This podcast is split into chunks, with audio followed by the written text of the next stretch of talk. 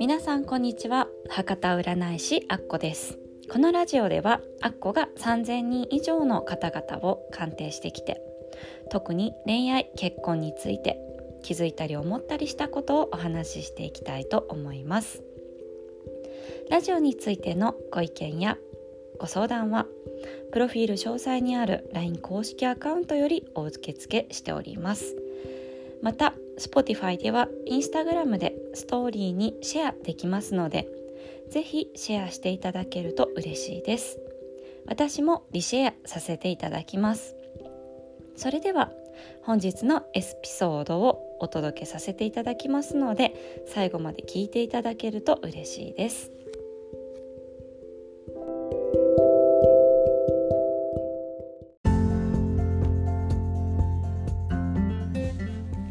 はい。本日のお話はまた旧世紀学風水の時刻土星の恋愛運についてお伝えしたいと思います。その前にもう一度旧世紀学風水のいいところですねをお伝えしたいと思います。旧世紀学風水は自ら運命を切り開く攻めの開運術です。であなたは自分を生きようとしていますか？ただ生きるのと生きようとするのでは大きな違いがあります。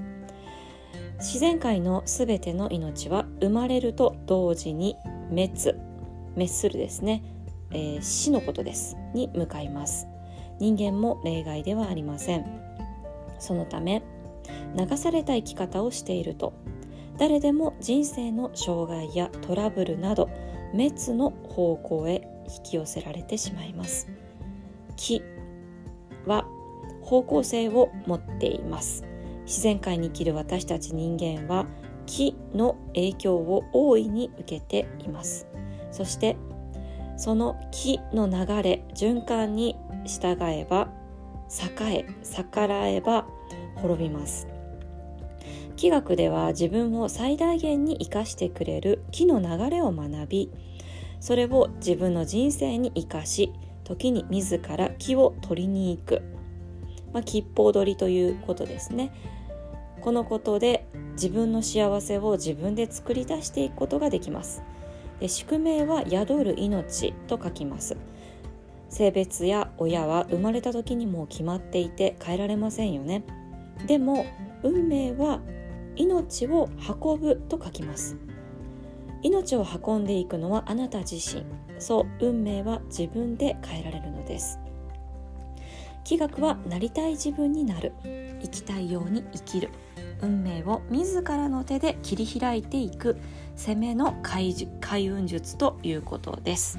はいそれでは、えー、冒頭お伝えしたようにですね。それに倣って時刻土星の方の恋愛運についてお伝えしていきたいと思います。時刻土星の方の一生の恋愛運ですね。はい。真面目なしっかり者なので異性の前でも甘えたり弱さを見せたりすることができません。その上プライドも高いので自分から好きですと言えない人も多いでしょう。ですがひとたびお付き合いが始まれば母親のように何かと世話を焼いて尽くし積極的に関係を築いていきます。